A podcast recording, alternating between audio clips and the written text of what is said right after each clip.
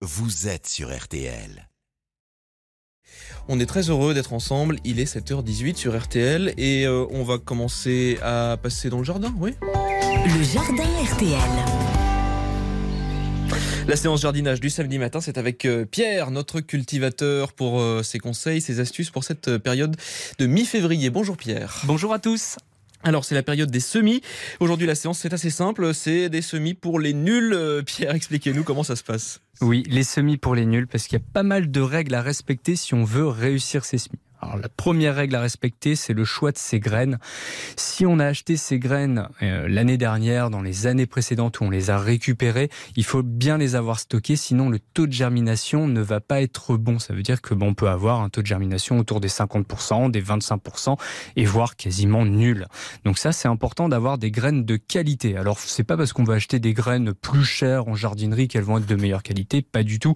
C'est vraiment la façon dont elles ont été conservées. Et ensuite, il y a date de péremption sur les sachets de graines quand même aussi. Donc souvent, si on achète des graines en 2023, on va avoir des graines euh, qui vont être valables jusque 2026. Ça veut pas dire qu'après 2026, on jette son sachet. C'est juste que le taux de germination va chuter à peu près de 50% en moyenne. Donc, c'est vraiment important d'avoir des graines de qualité et de les avoir bien stockées.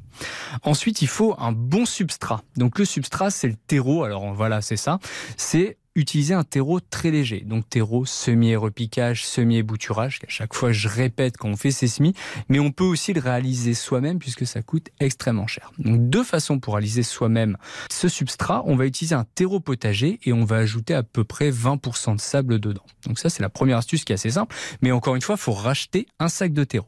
Et ensuite, on peut le faire avec la terre de notre jardin. On va récupérer une dose de terre, par exemple un seau de 5 litres de terre qu'on va tamiser dans une brouette, seau de compost de 5 litres qu'on va tamiser une nouvelle fois dans une brouette et on ajoute quelques poignées de sable, je sais pas, 4 5 poignées et on mélange le tout et ça va vous donner un substrat très léger.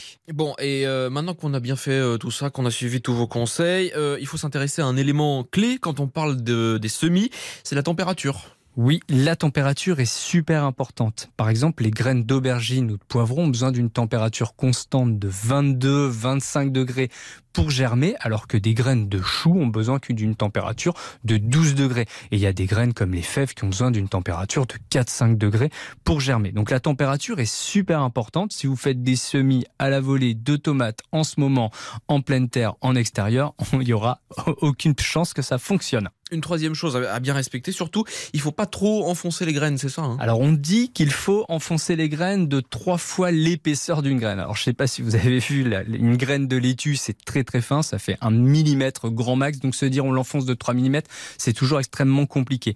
On va les éparpiller au-dessus de notre substrat et on va tamiser du substrat à nouveau et on tapote pour que les graines soient au contact de ce substrat pour qu'on puisse humidifier.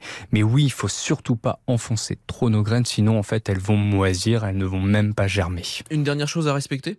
L'humidité, c'est super important. Au début, on garde nos graines et notre substrat toujours humide. On place pas notre barquette ou nos pots dans une pièce au contact direct du soleil, sinon le substrat va sécher trop rapidement et les graines ne vont pas être au contact d'humidité importante et donc elles ne vont pas germer. Donc on les laisse dans une, près d'une source de chaleur avec beaucoup d'humidité, un substrat très humide. Et dès qu'elle commence à sortir de terre, dès qu'on voit apparaître une petite pousse verte, là on les place dans une pièce lumineuse. Et dès qu'on voit les premières feuilles apparaître, c'est qu'on peut faire de la photosynthèse. Donc les plantes vont avoir besoin de soleil et de lumière pour se développer. Et ben voilà, plein de conseils. C'est comme ça tous les samedis matins sur RTL. Merci beaucoup, euh, Pierre.